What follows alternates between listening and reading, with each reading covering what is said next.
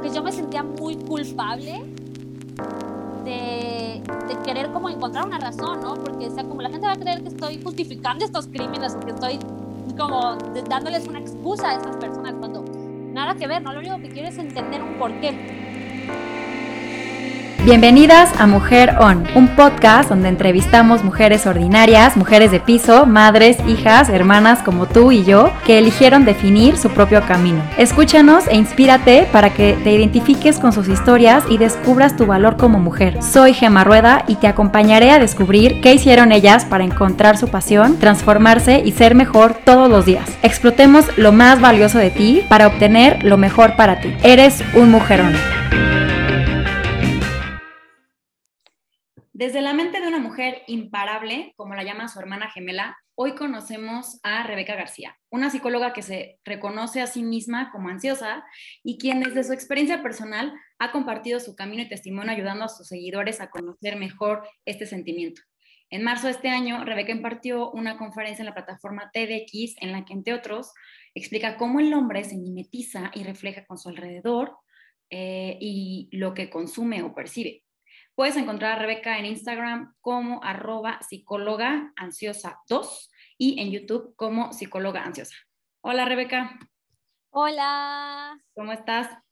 Muy bien, gracias. Siempre les este pregunto. Domingo. Ay, qué bueno. Dominguito.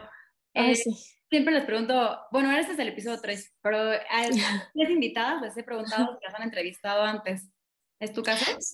Sí, ya, ya me han entrevistado antes, eh, igual como para eh, diferentes podcasts o incluso como he hecho muchos lives en Instagram, entonces creo que tengo un poco de experiencia en el ámbito de las entrevistas. Ah, perfecto, perfecto. Pues te nominó tu prima, Angie García, nos dijo cosas increíbles de ti y por eso es que te invitamos, o sea, obviamente teníamos pues carta blanca contigo, Angie es una gran amiga mía y eh, no puede dejar pasar esta oportunidad después de ver la trayectoria que llevas y todo lo que has logrado hasta ahora.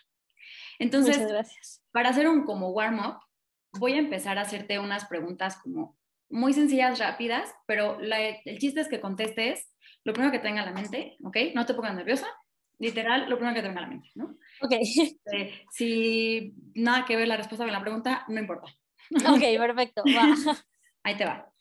Lo primero que piensas cuando te levantas. Que voy a llegar tarde. tu mayor miedo. Morirme. Tu color favorito. El verde. Algo que quieras cambiar de ti. Mi inseguridad. ¿Estar enamorada es mejor que no estar enamorado? Depende de la situación. ¿Crees que lo peor de una persona es lo que más critica? No. Nadie nos puede hacer felices. Uno mismo. ¿Has hecho bromas cambiándote con tu gemela? Sí. nos cuentas una. Sí. Las mujeres no podemos ser multitasking. Claro que podemos. No se puede llegar a tener éxito sin ser uno mismo. No, sí se puede. Ok. Lamentablemente sí se puede. ¿Sí? ¿Tú crees que sí? O sea... Sí, claro, vemos a Donald Trump, por ejemplo, ¿no? Vemos como a muchos personajes que, bueno, muchos personajes históricos que han usado máscaras para llegar a tener éxito. Vemos influencers que usan máscaras para llegar a tener éxito. Realmente no conocemos a la persona detrás de la máscara. O sea, ¿tú crees que Donald Trump no es así? o sea, sí creo que sea así, pero creo que también desarrolló un personaje. Ya, ok. Sí, pero sí creo que sí se puede tener éxito sin ser uno mismo. Lamentablemente, ¿no? Ok, ok. Desde la psicología, tal vez, lo digo, un poco. Pues empecemos con eso. Cuéntanos este tema de psicología. O sea, o sea, yo solo sé de la psicología que es el estudio de la mente. No sé si siquiera está correcto ni, pretendo como que, eh, que piense la gente que sé de lo que estoy hablando, pero eh, ¿Por qué, psicología? Y, cuéntanos de esta situación de, que te dices una psicóloga ansiosa. Ok, ah, bueno, psicología es una pregunta muy extraña, ¿no? Yo desde chiquita dije, yo quiero ser actriz. Ah, como que todo este, como que yo me consideraba como muy histriónica y a mí me encanta estar como en el escenario. Pero poco a poco eh, yo he estado en muchos voluntariados a, eh, a lo largo de mi vida. Me fui descubriendo como la importancia de ser genuino al momento de ayudar a otra persona, porque muchas veces eh, nos enseñan que para ayudar a una persona tenemos que posar, ¿no? O que simplemente eh, si nosotros como decimos, mira, estoy ayudando, eh, no tanto es como por la, por la genuina, o por ser genuino al ayudar, sino por las fotos o por la revista o por ganar followers, ¿no? Cosas por el estilo, ¿no? Y yo decía, ¿cómo quiero ayudar? ¿Cómo quiero ayudar? Y en eso yo encontré que existe el psicodrama, ¿no? Que es esta rama, como, bueno, es como una rama de la psicología que usa el teatro y técnicas del teatro para eh, eh, ayudar a las personas a expresarse y expresar sus emociones y la mente, ¿no? Okay. Entonces yo dije, psicología, ¿no? Ya estoy completamente segura. Eh, yo sí me enamoré de la carrera. Yo realmente no creí que me fuera a encantar tanto la psicología. Pero una vez dentro, mis sueños cambiaron por completo, ¿no? Ahorita si me dices psicodrama, te digo, hermoso, estaría padrísimo practicarlo, pero ya no es mi sueño, ¿sabes? Como que al encontrar la psicología fui encontrando, al encontrar la psicología fui encontrando, ¿qué estoy diciendo? No, pero bueno, al descubrir o sea, la psicología. Cuando encuentras, pues vas encontrando. Exacto, exacto, ¿no? Eh, también me di cuenta de la importancia de quitar todos los tabús que existen alrededor de la, de la psicología y de la salud mental, ¿no? Eh, yo me acuerdo que fui a, me fui a Estados Unidos a hacer un intercambio y yo. Lycoming College, así es. Eh, de los mejores años de mi vida, pero al principio, eh, bueno, yo llegué como, pues yo sabía que yo tenía un trastorno de ansiedad generalizada, ¿no? Yo tengo trastorno de ansiedad generalizada desde los 14 años. En- Diagnosticado como científico, o sea, bien, por alguien profesional. así es, sí, O sí, tú sí. misma te... No, no, no se puede hacer eso, ¿no? Perfecto. También sé que tengo eh, trastorno de déficit de atención, hiperactividad, pero creo que es como, creo que la ansiedad a esta edad, o sea, ya en esta como época de mi vida, uno ya como, como adulto, Ujú. ahorita ya es como la ansiedad lo que está como muy como palpable en mi vida, ¿no? Ok. Entonces yo llego a Estados Unidos eh, con ansiedad eh, y aquí en México, como yo estudio psicología, para las personas con las que yo convivía ya era como, es ansiosa, pero no, no, no la define su ansiedad, ¿no? Entonces yo recuerdo que llego a Estados Unidos y un día me puse muy, muy, muy ansiosa, pero yo decía, no me pueden ver ansiosa, no pueden saber que Becky García es ansiosa porque me van a empezar a etiquetar como ansiosa, ¿no? Entonces yo ese día tuve como un gran ataque de pánico, me acuerdo, y en la noche mi- a mi roomie se le ocurrió hacer una gran fiesta, ¿no? Y yo estaba muy, muy ansiosa, yo me había peleado con un amigo, creo que por eso estaba muy ansiosa, y me puse la borrachera de mi vida, ¿no? Así, borracha, borracha, borrachera de mi vida. Y al día siguiente todos pensaban que me había puesto borracha porque me quería suicidar, ¿no? Cuando en realidad yo solamente quería, me, me puse borracha porque estaba ansiosa y era mi mecanismo de defensa para que la gente no se diera cuenta que yo estaba borracha. Pero estando allá en Estados Unidos, me di cuenta de que para ellos todo es el extremo, ¿no? Salud mental, un, alguien tiene un poco de ansiedad, se va a aventar del puente. Alguien tiene un poco de ansiedad, Justo iba a preguntarte eso, o sea, ¿cómo llegaron a la conclusión de que porque te pusiste borracha, ah, no manches, este, se quiere matar, o sea, no le veo la conexión, o sea, yo tomo medicamento para la ansiedad. Entonces, al momento en el que yo llego al hospital, se dan cuenta de que yo llevo medicamento para la ansiedad, ¿no? Entonces, para ellos fue como, ¡ah! o sea, quería mezclar el medicamento con el alcohol y yo de, no, no realmente, o sea, como que esa nunca fue como mi, mi idea, ¿no? En la vida se me ha cruzado, te acabo de decir que mi mayor miedo es la muerte, ¿no? Entonces, eh, estando allá, ya después como que mis amigos comienzan a conocerme, comienzo como a explicarles qué es lo que tengo, qué es lo que soy, que soy más que mi ansiedad, o sea, que el tener ansiedad no me hace como, no me define. Y al final todos se dieron cuenta de que simplemente teníamos, o sea, tenían como tan estigmatizada la, la ansiedad y la salud mental, que, que obviamente, y los entiendo perfectamente, ¿no? Alguien ante lo, ante lo desconocido dice, ¿qué hago? Hospital, ¿no? ¿O qué hago? Ayuda, ¿sabes? Y los entiendo perfectamente, pero si se lograra como, eh, no normalizar, pero sí como conocer un poco más sobre la- lo que es la salud mental, sobre lo que es la ansiedad, cambiaría por completo como la manera y la visión en la que la gente ve lo que es la salud mental, ¿no? Entonces, creo que me empecé como a guiar de ese, de ese lado, Ok. eh, como hacia una psicoeducación. Eh, y me acuerdo perfectamente que en el 2019, que es cuando empieza psicóloga ansiosa, uno, psicóloga ansiosa, eh, porque la primera fue hackeada. Sí, ahorita platicamos de eso. Sí, eh, justamente ya acababa de terminar una relación. Ok. Y habían como que culparon a mi ansiedad por haber terminado esa relación. ¿Cómo Entonces, culparon? ¿Quiénes culparon?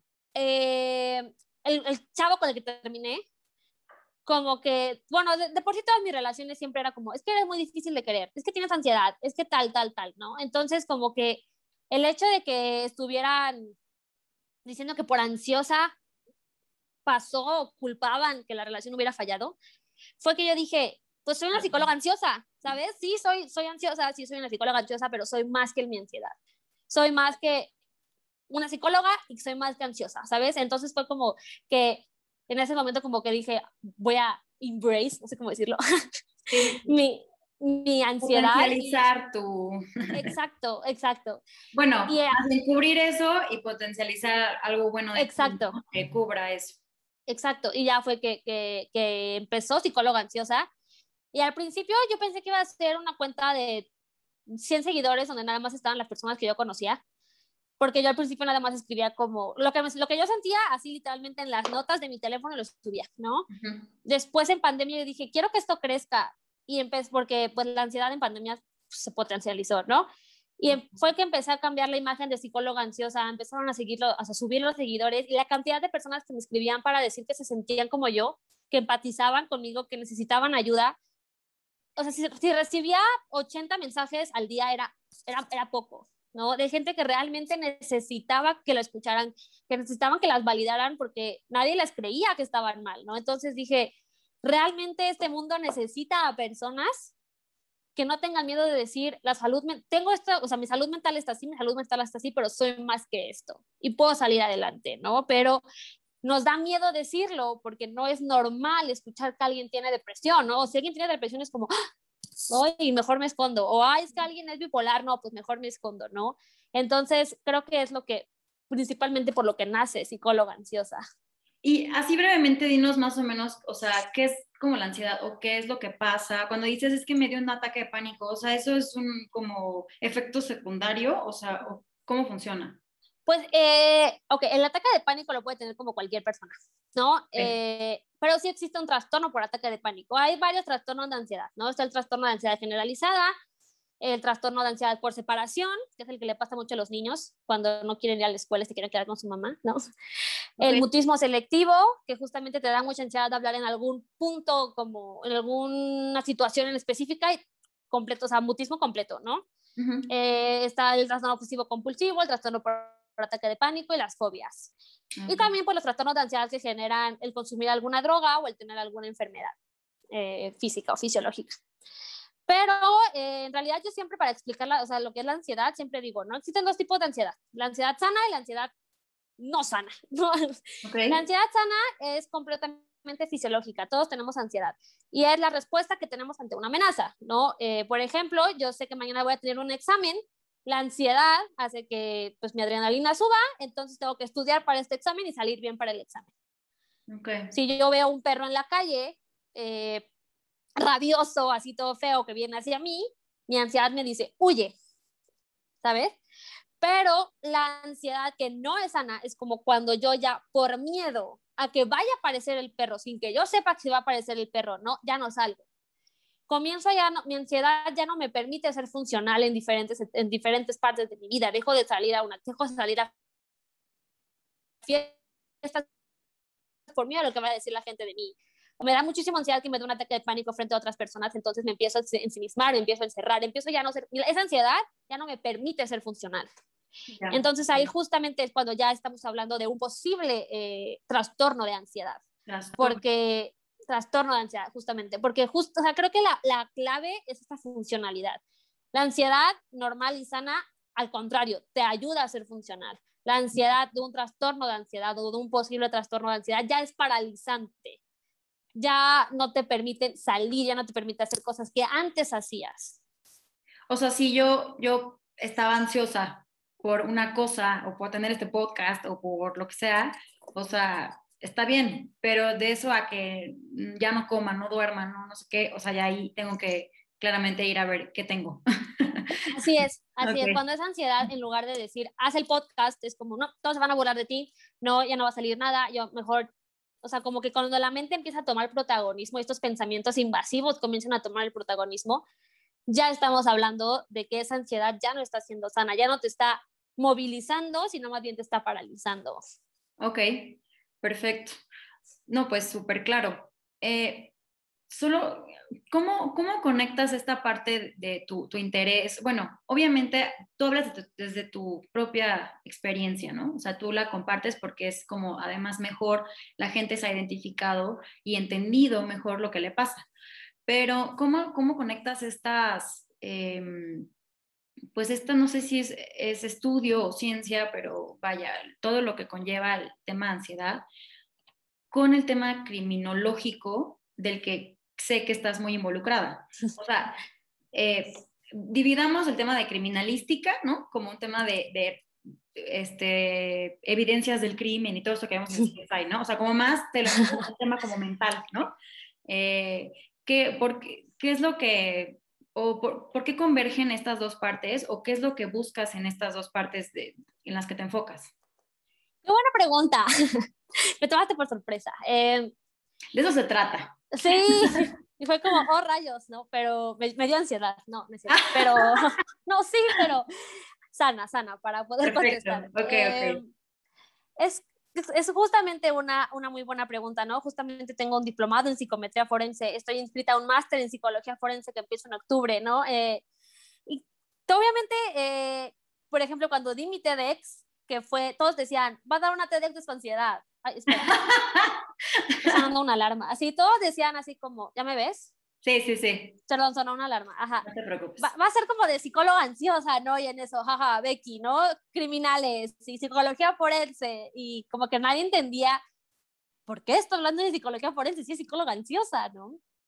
Eh, uh -huh. Desde que soy muy chiquita, realmente siempre me ha causado mucho interés eh, lo que hace un villano lo que hace a un villano más que lo que hace un villano. ¿no? Okay. Mi mamá siempre, mi mamá siempre se sacaba de onda cuando yo empezaba como a dar como explicaciones de, es que este villano puede ser así por esto, ¿sabes? No para justificar al villano, sino para yo encontrar la razón detrás del villano, ¿no? Eh, y aparte yo siempre le decía, mamá, estoy segura de que si Hitler hubiera ido al psicólogo no hubiera habido Segunda Guerra Mundial, ¿no? Y mi mamá siempre se sacaba de onda con mis pensamientos tan extraños, yo tenía que 13 años, ¿no? Y, wow. Pero como que yo dije, la psicología forense no, o sea, como que yo nunca la tomé como parte de mí, ¿no? Hasta que en Estados Unidos, justamente en mi intercambio, eh, tuve una clase de psicología forense y me cambió por completo la vida. O sea, realmente yo a ese maestro creo que le debo mi futuro como psicóloga, ¿no? ¿En dónde la tomaste, dices? ¿En Estados Unidos? En la Coming College, ajá, cuando me fui de intercambio. Ah, ya, ya, ya. Eh, él era psicólogo forense, eh, era muy bueno, ¿no? Pero la manera en la que te explicaba la mente, la manera en la que te explicaba eh, la mente detrás del criminal, eh, fue lo que me hizo decir, ¿qué, ¿qué, es esto? ¿no? ¿Qué está pasando? Algo muy diferente de la psicología forense y la psicología clínica es que en la psicología clínica tú siempre le debes creer al paciente. En la psicología forense siempre hay que dudar lo que te dice la persona que está enfrente de ti, ¿no? El criminal, el, el, el victimario. Okay. Eh, entonces está como, yo dije, ¿qué, ¿qué, es esto? ¿no? Y justamente empecé como a hacer como pequeñas investigaciones sobre eh, como el efecto copycat, ¿no? De las personas que copian otros crímenes y se hacen como más famosos. Empecé como a investigar muchísimo acerca de esto. Y, y de cómo también como, es que no sé cómo explicarlo, como siempre querer encontrar un porqué. Y creo que justamente como que lo, lo explico un poco en la TEDx, que el decir, o sea, como que yo me sentía muy culpable de, de, querer como encontrar una razón, ¿no? Porque, o sea, como la gente va a creer que estoy justificando estos crímenes o que estoy como dándoles una excusa a estas personas cuando nada que ver, ¿no? Lo único que quiero es entender un porqué. Entonces es ¿Quién que... ¿Quién es tu audiencia? O sea, cuando tú vas a una conferencia TEDx, o sea, tú no sabes quién es tu audiencia o te dicen más o menos el perfil de la gente a la que le vas a hablar. No, no tengo, no, yo no tenía idea de quién era la audiencia, solamente sabía como el tema, lo que quería buscar TEDx, o sea, como yo como TEDx UPAEP quiero que hablen de como este tipo de conferencias, que era como de, eh, como encontrar como la llave te podría decir, o la, no, la pieza, como la pieza, porque era como de rompecabezas, la pieza faltante en algún tema. No, entonces sí tienes que ser súper clara, o sea, porque si no sabes quién, a quién le hablas, o sea, obviamente, es que yo, yo sí tengo un poco de noción de criminología porque llevo una clase de criminología en la universidad. Entonces, por eso, en, o sea, no me topé con esta sorpresa. Pero sí entiendo tu parte, como, pues es que si, si no hay un contexto, la gente piensa que estás o sea, ¿qué? ¿Te vas a hacer criminal tú o qué? ¿No? O sea, o sea Exacto. ¿qué o sea, Exacto. Entonces te daban, te daban nada más como que información de lo que, de lo que necesitaban que hablaras y tú exponías. Yo llegué con el tema. O sea, ellos se decían, da una plática. Tú da una plática, tú haz tu plática, tú inventa tu plática y nos, o sea, fue una audición. Y ya en esa audición ellos ven si tu plática sirve para lo que quiere expresar ese evento de TEDx o suerte para la próxima. Yo entonces, eh, y yo de hecho eh, hice esa TEDx un día antes de, una noche antes de la audición. Yo iba a hablar de mi, yo, yo realmente iba a hablar de mi ansiedad, yo sí iba a hablar de psicóloga ansiosa. Ok. Pero mm, no me salía, como que yo, yo, como un día antes yo dije, a ver, ya, Becky, siéntate a hacer tu plática, habla sobre esto. No, no, no me salía, no me salía. Y yo había hecho en una clase un trabajo sobre eh, perfiles criminales y la manera en la que afectan eh, a nuestra salud mental el ver todas estas docuseries de crímenes reales. Y me dijo mi hermana, ¿por qué no hablas sobre tu trabajo, no? Porque mi trabajo como que les gustó muchísimo a, a, las personas cuando lo expuse y me dijo, habla sobre tu trabajo. Y yo, voy a hablar sobre mi trabajo, ¿no? Entonces... sí, yo creo que además es, fue un gran impacto porque, y tienes un, o sea, mucha razón, o sea, yo creo que de Hitler podemos aprender muchísimas cosas. O sea, Hitler haya hecho lo que haya hecho, fue un gran líder, o sea, ¿no? Eh, y así muchísima gente que, es, que, que ha cometido crímenes, ¿no? Eh, en algunos casos, pues sí hay un tema como de los patrones, ¿no? De que si, bueno, una persona cometió una violación, pues probablemente también le pasó algo así y ¿no? estos traumas y esta parte muy, muy psicológica que ahí sí ya no tengo mucha noción. Pero eh, sí, o sea, cuántas historias de gente que en la cárcel no logra grandes cosas, ¿no? Crean empresas, este, salen y, y, y realmente sí se, sí impactan de una forma positiva al mundo. Entonces, pues yo creo que sí hay de dónde exprimir y además obviamente si vamos a, vamos a querer combatir la criminalidad, ¿no? Y todas estas estas desgracias que nos pasan, pues sí tenemos que comprender también a ese sector que está también como desatendido, la verdad. Claro. Entonces, eh, entonces te fue muy bien realmente, o sea, no tenías como mucha expectativa y la planeaste un día antes, literal. Sí, no, y yo como que mi, mi sueño siempre había sido dar una TED, ¿no? Una TEDx, y cuando fue como, bueno, pues voy a audicionar, pero un día antes yo dije, es que no, es que me van a decir que no, ¿para qué lo hago? Si me van a decir que no, o sea, soy o sea, como que yo no me, yo me consideraba una persona X, ¿no? No te, Así como, no te la creías, o sea, no, te creías capaz. Sí, fue nada más como, pues voy a audicionar, eh, soy, como previa, como que no tengo tanto de qué hablar, ¿no? Como que no, no sé de qué hablar. Entonces fue que dije, pues ya, o sea, por ir a dar la audición, a mí me encanta este tema, yo me lo sabía de al revés al revés, porque yo decía así como, ok, hice este trabajo con mucha conciencia, aparte de una clase que dices de esas de relleno de la uni, pero yo me esforcé mucho en hacer mi trabajo porque soy una ñoña. Entonces, eh, fue que... Sí, sí, lo sé, que eras de la línea de cuadro de honor y siempre sacabas 10. Ándale, algo así. Entonces yo dije, pues voy a hacer mi trabajo y me encantó el trabajo y así. Entonces, sí, al final fue como nada más por exponer algo.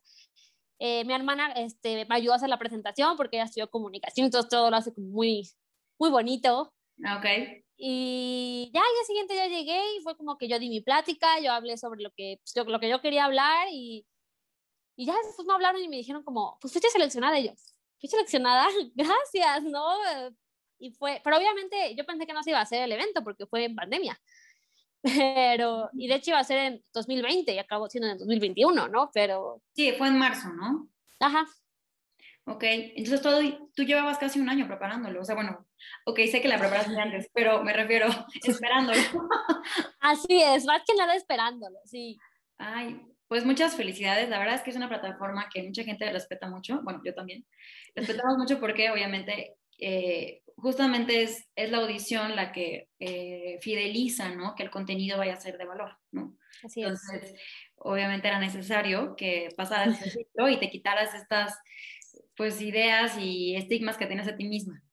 Entonces, eh, después de tu, de tu plática de TDX, platícame ahora, eh, bueno, antes de terminar con la TDX, quiero que me cuentes nada más una cosa rápida. Cuando hablas de todas estas eh, influencias que, nos llegan de diferentes lados y del entorno en el que estamos, y dices que el hombre es mimético, eh,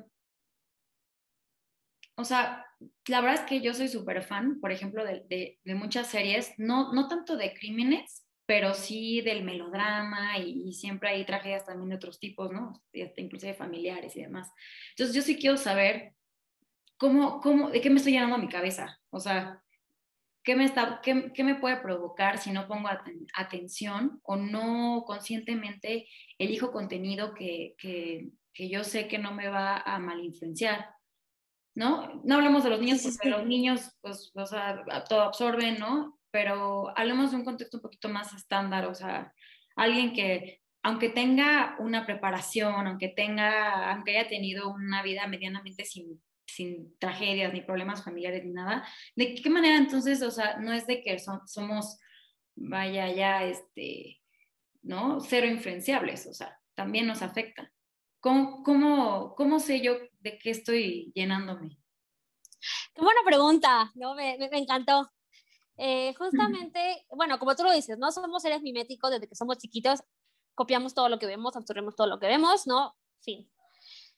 Y justamente también cuando vamos creciendo, vamos como absorbiendo cosas de personas que admiramos o de personas con las que nos llevamos, de profesores, de influencers, de todo lo que, lo que, se, te, lo, lo que se te vaya ocurriendo, ¿no? Yo, por ejemplo, con mi amiga, con una amiga que tengo siempre hablamos como un influencer, ¿no? O sea, como que ya por hablar y ya hasta se te queda con otras personas, ¿no?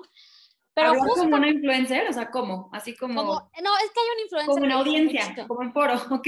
No, no, no, pero es que hay un influencer que habla como muy chistoso, muy, muy chistoso. Entonces, como que haces un tonito de voz muy chistoso cuando habla. Entonces, cuando hablamos entre nosotras, ah, como que imitamos al, al influencer, ¿no? eso es mimetismo. Exacto, eso es mimetismo, ¿no? Eh, y justamente eh, cuando estamos eh, sumergidos como en estos momentos de aburrición o de no tengo nada que hacer ahorita, como por ejemplo que es pandemia, y nos ponemos a ver muchísimas, muchísimas series, muchísimas cosas, empezamos a leer libros, empezamos a ver películas, empezamos a ver series, y es esa curiosidad, la, la curiosidad es la que genera el mimetismo. Okay. Como, mmm, ¿qué es lo que está haciendo que esa persona haga esto? Mm, ¿No? Entonces, justamente es lo que provoca que la, eh, la curiosidad, que digas como, ¿qué se siente hacer eso? ¿no? Eh, lo vemos mucho, a mí también, a, a, otro tema muy como que me, que me, provoca mucho interés, que tampoco he hablado mucho de eso en muchos lados, es este, el tema de la drogadicción, ¿no? Y lo vemos mucho en el tema de la drogadicción, ¿no? Así como, mmm, ¿qué se siente hacer eso, ¿no? ¿Qué se siente esto? Entonces, por imitar a una persona que vi que, wow, le sirvió mucho hacer esto, porque no lo hago yo. Y justamente por no conocer mi, nadie sabe cómo le va a afectar la droga, ¿no? Claramente cada organismo es completamente diferente, ¿no? Entonces una persona tiene el gen, bueno, porque también existe como un gen como de, drogadic de drogadicción, uh -huh. entonces esta persona no se da cuenta, prueba una vez un poco de algo y por querer imitar a otra persona, por hacer este mismo mimesis, y se vuelve drogadicto, ¿no? O sea, empieza como a escalar en el mundo de la drogadicción. Y lo mismo pasa cuando vemos series o cuando vemos docuseries, ¿no? Una persona debe saber, una persona debe tener como muy presente cuáles son mis valores, cuáles son mis metas, cuáles son, quién soy, para cuando yo estoy viendo algo, usar esa curiosidad simplemente como una forma de, o yo, o sea, o yo encontrarme a mí misma a través de esa curiosidad, o simplemente estoy aburrida, voy a ver algo que me interesa, ¿no? Entonces creo que ahí la clave es conocerse a uno mismo, ¿no? La clave es decir, ok, siempre tener un por qué estoy haciendo las cosas, ¿no? ¿Por qué estoy viendo esta serie, ¿no? A mí, yo siempre, yo soy, así el perfil que hablé en mi TEDx de las que ven docuseries todo el tiempo soy yo, ¿no? O sea, ahorita estoy viendo una que salió antier, ¿no? O sea, literalmente yo las veo y ya hasta la plataforma me pone, ve esta serie, ya me conoce, ¿no? Eh, pero eh, creo que aquí lo importante justamente es conocerse a uno mismo, ¿no? Es saber el por qué estoy haciendo algo. Bueno, finalmente ni yo, y creo que mucha gente no vamos a dejar de ver muchas series, ¿no? Que aunque nos llenen de mugre la cabeza, ahí vamos a estar, ¿no? Porque la claro. es, puede ser más fuerte que nosotras. Así es. Pero, ¿qué opinas de que... Em, eh, yo veo que tú hablas mucho de, tu experiencia siempre, o sea, no solo en el tema de ansiedad, sino de lo que tú haces, de lo que has vivido y, cómo vas, eh, pues no quiero decir sobrellevando, ¿no? Pero vaya, eh, vas conociéndote más y otras personas que se identifiquen contigo. Entonces, por ejemplo, tú, además de toda esta parte de reconocimiento y estudio y valor y demás, ¿qué, ¿qué, otras cosas como te ayudan a evitar que tengas, vaya, estos contratiempos. O sea, yo veo, por ejemplo, no sé, eh, a lo mejor yo veo diario la serie de Narcos, ¿no? O sea, bueno, una persona que ve la serie de Narcos todos los días, ¿no? Toda la de los Narcos, hay como 5 mil, ¿no? Sí. Pero literalmente en su día a día a lo mejor tiene muy claras metas, ¿no? O, es una persona con una...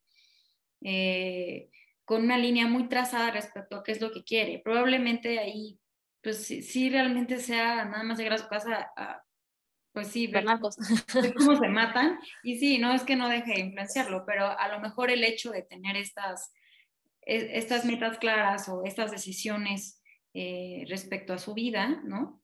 Eh, esta famosa frase que todo el mundo está súper de moda de vivir tu vida en tus propios términos. ah, este, sí. Este, a lo mejor neutraliza el hecho de que te, te, pueda afectar, ¿no?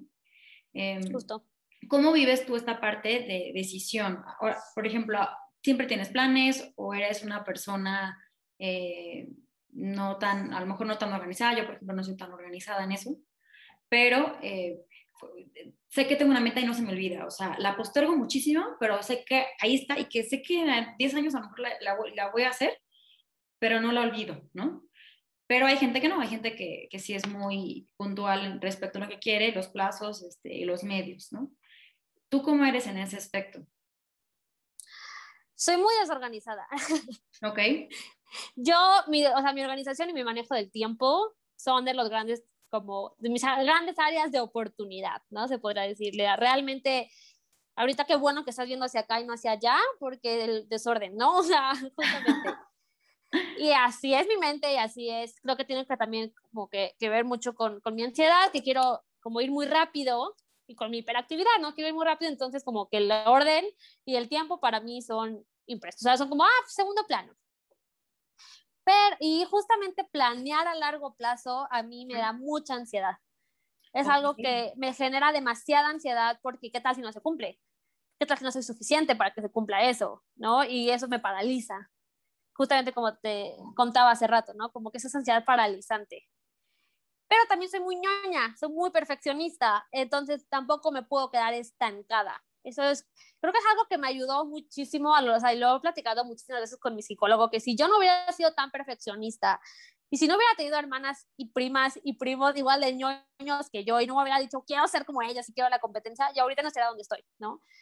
Entonces creo que justamente eh, he encontrado esa como esa fuerza en mi perfeccionismo para lograr como decir, ok, no voy a decir, esta es mi meta concreta porque me da muchísima ansiedad decir, si no me gano un Oscar, ya no soy nadie en la vida, ¿no? O sea, como que esa como ansiedad.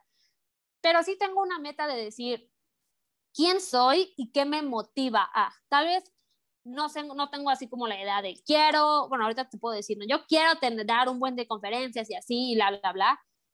Pero más que decir mi meta es esta, es qué me motiva a seguir adelante. Ok. Como encontrar esa, esa esa fuerza, no tanto en la meta, sino en el porqué de la meta, por qué quiero hacer las cosas que hago. Me, me, hace un poco de sentido todo lo que dices, porque además, este, pues de algo de lo que se alimenta prácticamente el miedo, o no, no es tu caso como tal miedo, pero sí, pero el hecho de tu, condición de ansiedad, pues sí provoca un poco, conlleva este sentimiento, ¿no? O sea, Y mucho de lo que se alimenta este tipo de condiciones es justamente el tiempo. O sea, mientras más pasa el tiempo y más pasa el tiempo y más pasa el tiempo, más te preocupas y más te preocupas y más te da cosa, ¿no? O sea, que no se vaya a cumplir. Así es. Eh, a mí no me dan como miedo, pero me da como, eh, ay, o sea, como, como que me, sé que me va a dar decepción, o sea, no tanto miedo, pero sé que si no se hace, digo, ay, seguramente pienso, voy a arrepentirme toda la vida, así, como típico, por ejemplo, yo cuando cumplí 15 años me acuerdo que todo el mundo me decía, ay, este, vas a hacer tu fiesta, ¿no? O sea, con el pastel y el vestido y todo, y yo, pues, ah, ok, pues sí, sí, sí quiero la fiesta, ¿no? O sea, como ah, la influencia, ¿no? O sea, como que el, todo el... Claro. Y pues todo el mundo empezó a hacer sus fiestas, ¿no? Mis compañeritas mis amigas pues empezaron a hacer sus fiestas. Y yo, pero en ese momento no se, no se pudo hacer fiesta. Y lo bueno es que mi abuelita me regaló un pequeño viaje y, y pues la pasé bien, por decir así. Pero, o sea, no, la pasé bien, pero lo que digo es, todo el mundo me decía, es que te vas a arrepentir de no hacer tu fiesta. O sea, eh, es algo que todas las niñas y luego después a los, cuando cumples 18, pues ya no, ya no lo hiciste y no sé cuál y no sé qué. Entonces, entonces no tenía ese miedo y ni nada, pero ya cuando me contaron todo eso, pues obviamente dije, no manches, o sea, sí, me voy a súper arrepentir, ¿no? O sea, es muy difícil saber realmente lo que uno quiere, a, no, a o sea, no a las expectativas de los demás.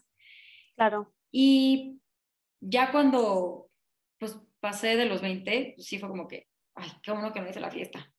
Sí. Totalmente preferí irme de viaje y yo comprarme todos los regalos, o sea, entonces, este, eh, en lo absoluto estaba arrepentida de nada.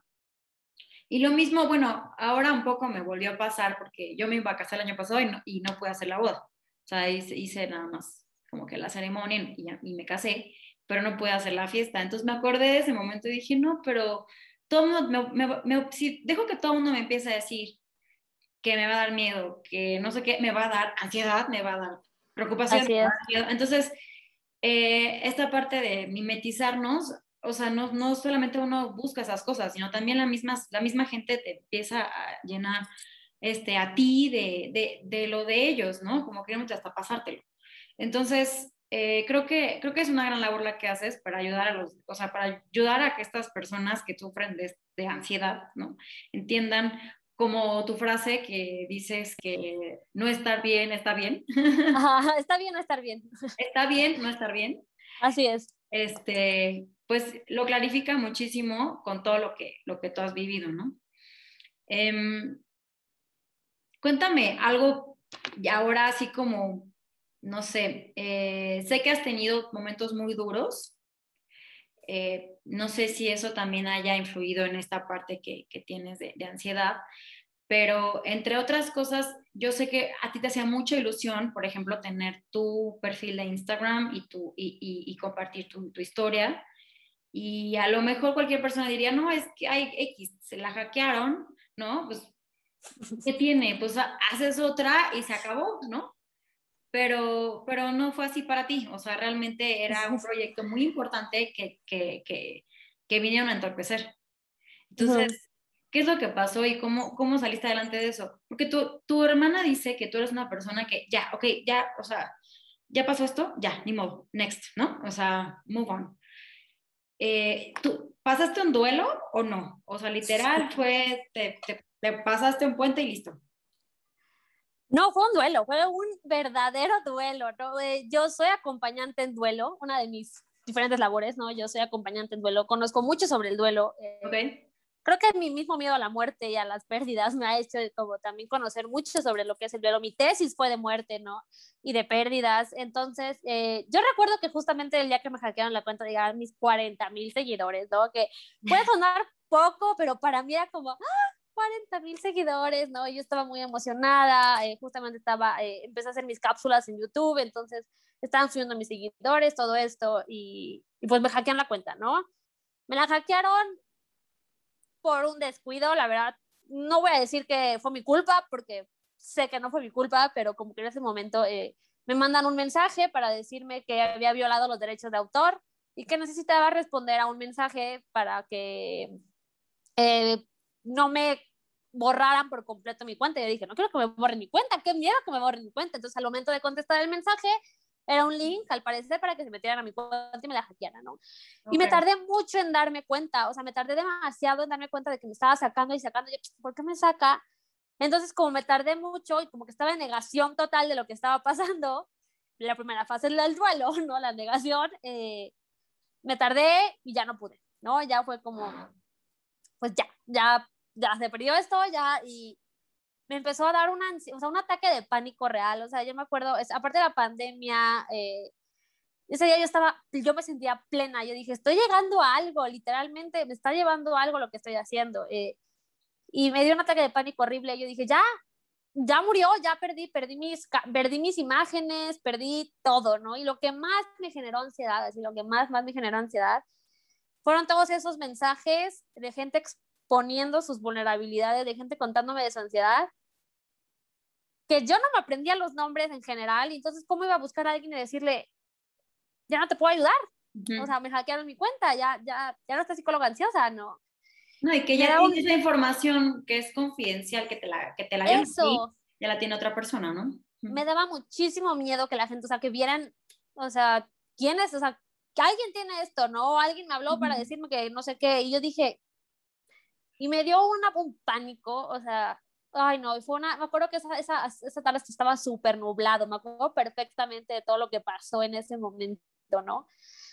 Y ya eh, al final, eh, fue como de, a ver, reacciona, ¿no? O sea, fue como que ya, ya, ya, se perdió, ya, ya murió la cuenta, ya me recomendaron un buen de hackers que podían rehackear mi cuenta, ¿no? Yo ya estaba como súper convencida de que podía volver a recuperarla. Claro. No se pudo volver a recuperar, obviamente. Eh, bueno, yo me refería a, los, a, tu, a tu comunidad, no, no Exacto. La, comunidad. Sí, sí, sí. Y en eso, eh, pues digo, ya, o sea, pues psicóloga a dos, ¿no? O sea, como que Dice, la gente que me... La gente que me busca me va a volver a buscar. Claro. La gente sabe quién soy. Si alguien realmente era mi, o sea, si alguien me seguía muy de cerca, va a decir, ya no parece psicóloga ansiosa y le va a aparecer dos, ¿no? Y ya ese día, pues volví a abrir la cuenta. Yo me sentía muy triste, o sea, fue un duelo realmente horrible. Yo a los siguientes tres días yo seguía intentando meterme a psicóloga ansiosa uno, ¿no? Pero ya al final fue como, pues los que van a estar, van a estar. O sea, realmente yo a veces me cuesta mucho decir, las cosas pasan por algo, ¿no? Se me hace la frase más cliché que existe y me duele pensar en esa frase, pero realmente las cosas pasan por algo, ¿no? Entonces dije, pues ya, voy a seguir. Y sí, eh, gente que me había contado sus problemas la uno me volvió a encontrar y me volvieron a escribir, yo seguí creciendo, yo seguí creciendo, ahorita ya tengo 13 mil seguidores, no son 40, pero son fieles, ¿no? Y no les iba, la verdad es que creo que mi perfeccionismo me hizo decir, no les voy a dar el beneficio de que digan, tiré la cuenta de y yo quiero, y esa es mi meta, y si mi meta va a ser ya no llegar a 40 mil y llegar solamente a mil o a dos mil o a tres mil, pues ahí va a seguir. Sí, o sea, tú, tú que sabes que también esta nueva etapa, pues es también como de un crecimiento más, a lo mejor distinto y que también va a ser natural y, y nada, o sea, vas a conocer realmente a quién está, ¿no? Interesado en, en escuchar este tipo de, pues, de experiencias y de, y de contenido.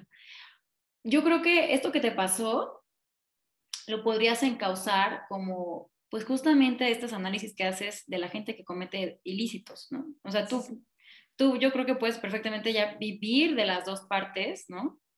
Eh, y, y, porque fue un, fue un daño, o sea, fuerte mentalmente. Eh, afortunadamente nada más fue mental y no física y mental. Exacto.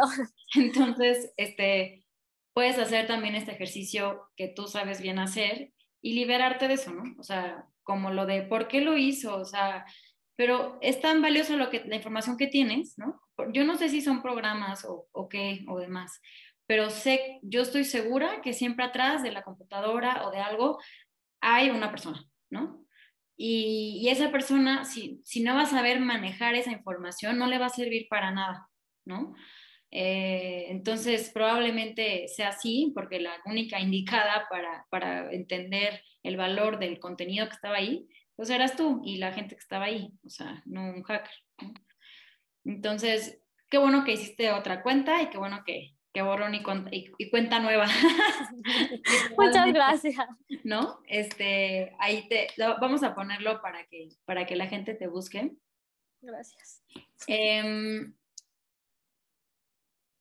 voy a, voy a hacerte una pregunta así como la típica de que se les hace como a las gemelas, no, no quiero que, que pienses, ay, es que me van a volver a preguntar lo mismo, que si sentimos las gemelas lo mismo, no. O sea, pero me interesa conocer de primera mano eh, cómo vives tú tu, o sea, tu individualidad, sabiendo que tienes una, una gemela y que son físicamente iguales, o sea esa es una pregunta que me encanta que me hagan y casi no me hacen, ¿no? Porque siempre se comunican por la mente, ¿no? No, no, ya sé que no. no, lamentablemente no. Eh, yo eh, amo a mi gemela, la amo con todo mi ser, es mi media naranja literalmente, pero es difícil, sí es algo difícil. Eh, toda mi vida yo crecí, yo tengo una hermana mayor, ¿no? Entonces ella es Marce, entonces siempre a Marce y las gemelas, Marce y las gemelas, ¿no? Yo eh, aprendí a ser unos otras. Eh, y eso también me hizo luchar muchísimo por diferenciarme de mi hermana, ¿no? Yo me acuerdo que yo me peleé horrible con una maestra en secundaria que me dijo, Caro, siéntate. Y yo así me volteé y, ¡No, Caro! ¿no? O sea, como que me, me enojé horrible porque no están hablando de mí, ¿no? No soy yo, o el típico... Yo me voy a sentar. Sí, yo me voy a sentar porque no soy caro, ¿no? Y, o el típico es que eh, a, tu hermana le gusta un chavo, a ti no te puede gustar el mismo chavo, ¿no? O cosas por el estilo. Y yo siempre fui... ¿Por qué no?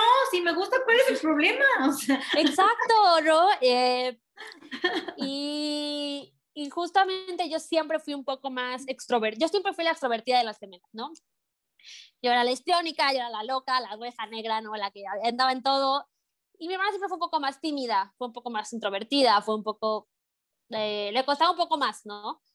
Entonces, como que también por mucho tiempo eh, eh, me hicieron sentir culpable por, por esto, ¿no? Así como, no seas tan ruidosa porque opacas a tu hermana, o no seas tan así porque tu hermana, ¿no? yo me acuerdo perfectamente que en sexto de primaria la ñoña ganó la Olimpiada del Conocimiento, ¿no? Y entonces yo, obviamente, ¿no? La ñoña, las, todas somos ñoñas, pero yo me sentía así como, wow, ganando la Olimpiada del Conocimiento. Y, y a, mi hermana no la, no, no, la seleccionaron por otras, otras cosas. Caro es más, yo creo que Caro es mucho más inteligente que yo. Yo creo que me seleccionaron porque soy más extrovertida que mi hermana, no, pero yo gané la Olimpiada del Conocimiento. No, no y ella a lo mejor, pues, ay, qué bueno, le das a tu Olimpiada, sigue, sigue mi reina, ¿no? Exacto, pero yo llegué súper emocionada a decir así como, gané la Olimpiada del Conocimiento y fue como, pero no lo digas, ¿sabes? O sea, no lo digas por ella, no lo digas por, por, tu hermana, ¿no? Entonces como que yo, y yo sé que no lo hacían a propósito, yo sé que nadie nunca me lo dijo por molestar o porque, Becky, te pasas, ¿no? O, lo hacían porque pues para proteger también a, a, mi hermana, ¿no? Y lo entiendo perfectamente, no culpo a nadie de que haya sucedido eso, lo, los culpé en su, ya lo superé con el psicólogo y todo, ¿no? Pero sí se me hizo, o sea, sí como que muchas, como que crecí diciendo hay algo mal, ¿no? Hay algo mal en mí, hay algo mal en mí y como que este miedo de las gemelas, las gemelas, las gemelas, ¿no? Y tu hermana te ganó.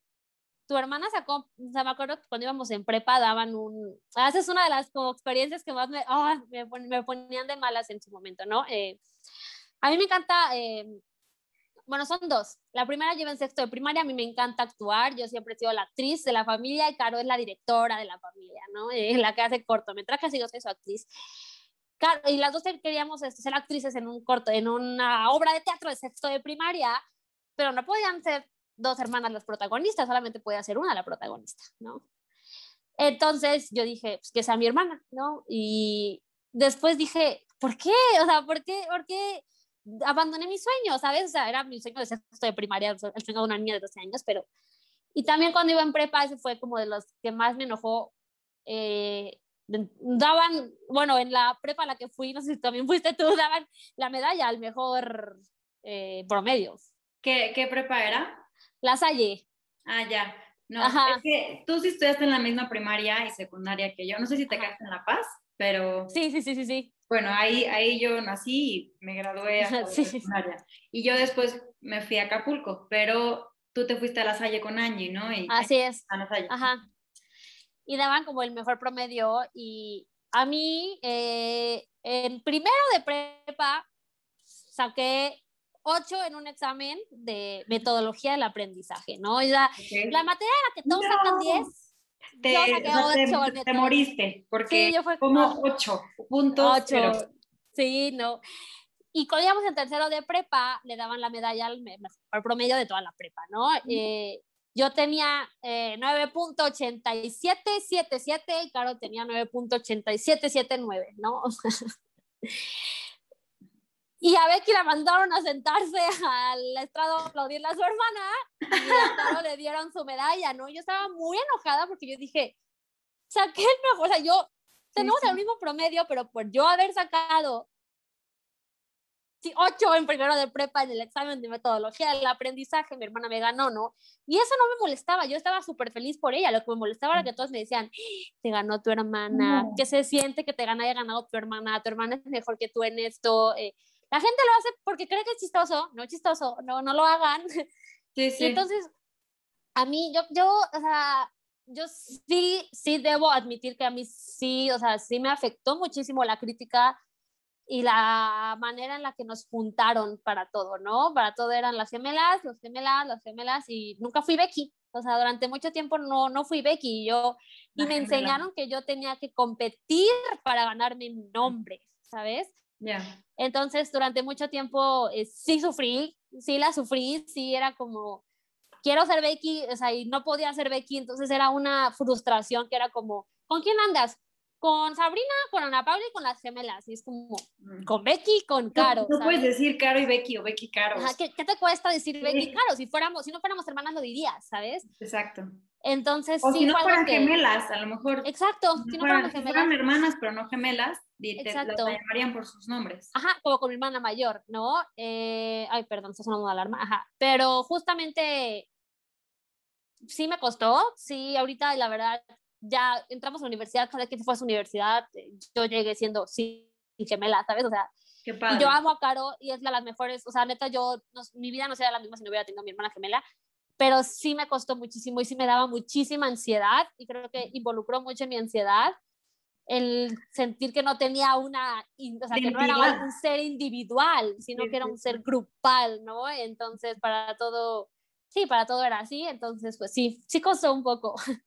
Oye, y dentro de la, la parte que, de, que se aman y esta complicidad que hay, cuéntanos las bromas que hacían o la que más, la que más recuerdes que, que, que, les haya así como que, wow, esta sí nos, nos pasamos. Ay, tampoco éramos, como éramos bien ñoñas, también nos daba miedo hacerlo, ¿no? Tampoco era como muy, muy bromistas y todo. Sí, algo que, por ejemplo, siempre hacíamos en la, en la Salle, era que como nos cambiaban a todos de salón para hacer el examen, siempre nos ponían juntas para que no nos cambiáramos de salón, ¿no? era su Claro. Pero no sabían que era mucho más fácil copiarla a mi hermana si la tenía al lado, ¿no? O sea, si la tenía en otro, porque no me comunica con ella por la mente, pero es muy fácil copiarles instalado de mí, ¿no? Y a los maestros les daba muchísima risa el hecho de que yo, como era tan extrovertida y tan yo, como que era como, ay, a ver, Caro, ya acabaste, ¿no? O sea, como que los maestros les daba risa eso, ¿no? Pero sí me acuerdo que según yo le empezaron a hacer eso de cambiarnos de salón y ponernos juntas, porque en primero de prepa, en los primeros meses que estábamos ahí, eh, mi hermana y yo nos cambiamos de salón, o sea, literalmente yo entré a su clase y llegué a entrar a la mía, y teníamos diferente corte de cabello, todo, pero nosotras nos peinamos como la otra, siempre nos diferenciaban por los aretes. Okay. Caro siempre llevaba aretes como de racadita, yo siempre llevaba perlitas. Nos cambiamos los aretes, todo, ¿no? Todo, casi casi hasta los calzones, ¿no? Porque era como, vamos a ser Bien. fieles a nuestra... Y salió perfecto, ¿no? O sea, realmente... En un día completo no se dieron cuenta. No, no fue un día completo, fue una clase nada más. Ah, ok. Porque confiábamos en los profesores. O sabíamos que los profesores no nos iban a decir nada así, o sea, eso justamente esas dos maestras no nos iban a decir nada si se daban cuenta, porque si era como con el profe más estricto, adiós, ¿no? Y al final nada más porque la maestra se empezó a burlar de mi salón, todos empezaron a reír, porque pues, era yo la que estaba ahí, ¿no? No era nada, entonces se dio cuenta de que no era yo, ¿no? Ah, Pero la, em, la que estaba en mi salón a mi hermana nunca, nunca se dieron cuenta de que era ella. Y la verdad es que fue algo súper divertido porque sí, de repente siempre era como, ay, claro, no quiero tomar esa clase, ¿no? O sea, como... Sí, sí, sí. O sea, sí, sí está padre tener ahí, aunque, aunque no lo uses, para saber que está disponible. Exacto, exacto, está como el elemento, ¿no? Muy bien. Pues quiero, quiero respetar tu tiempo, Becky, si me permites decirte así. Este, sí, claro. Y creo que ya, ya, ya conocimos casi lo, digo, lo más padre de ti y todas estas, pues también las batallas que has tenido. Nos dejas un gran mensaje. Em, vamos a, a, concluir diciéndome, pues, no sé si, si lo pensaste porque te lo habíamos comentado antes, y espero que no te haya causado ansiedad, pero trata, trata de escoger a una mujer que, que admires o que valores o que creas que sea una candidata eh, idónea para este podcast. Nadie se va a sentir mal, nadie se va a sentir mal. No, puedes ser alguien que no esté en nuestro alcance, no importa. Un día vamos a llegar. Si, si me dices, no, pues este, eh, por ejemplo, mi cuñada me dijo Angela Merkel y dije, bueno, Angela Merkel. Este, está viva, ¿no? Este, pero no sé si un día llegue a entrevistarla. Angela Merkel. Aunque es una, esa sí es una pregunta que me cuesta trabajo responder, debo admitir, porque admiro a muchísimas mujeres, admiro a todas las feministas, admiro a todas las que se paran a, o sea, neta, admiro a todas, ¿no? Sí me cuesta muchísimo trabajo decirte así como, ¡Ah! tengo que escoger solo a una. Pero si tuviera. ¡Ah! Eso es como Big Brother. Mira, puedes nominar a una así, súper así, chiquiti wow, y una que sepas que tenemos forma de conectarnos a través de ti o algo así. Puede ser una maestra que diga, no manches, o sea, su clase estuvo impresionante, este, ¿no? Eh, puede ser alguien que haya tocado tu vida, eh, no, no, no compliquemos, o sea, no te preocupes. De todas podemos sacar algo, obviamente si buscamos una mujer que sí sea pues un ejemplo, ¿no? Para todas y que, que pueda inspirar a, otras mujeres, ¿no? Por eso se llama el podcast Mujer, bueno, entonces, eh, pues, ¿a quién, ¿a quién nominarías? Esto es como Big Brother.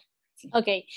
Si tuviera que nominar como a una, como así que digas, así como esta, así aunque es completamente tal vez un poco inalcanzable, te juro que yo no mido a Zendaya. ¿Zendaya quién ah, es? Zendaya es la que sale en Euforia, Malcolm es una ah, actriz. Ya, ya, ya, ya, ya, ok, ok. Es una actriz que yo admiro de una manera impresionante por la manera en la que ha desafiado todos los estereotipos, ¿no? La manera en la que es ella misma sin miedo a ser ella misma, ¿no? O sea, realmente Oh, me encanta, a mí me encanta entrevistar a Zendaya, decir cómo, cómo lo haces, ¿no? ¿Cómo, cómo pagas esa ansiedad o cómo la disimulas tanto, ¿no? Pero como a una persona eh, que haya, eh, que ha impactado mi vida, ¿no? Bueno, o sea, también, o sea, te puedo dar como muchos nombres, ¿no? Pero una persona que ha impactado muchísimo, muchísimo en mi vida, creo que tengo que decir que es mi jefa. Ok.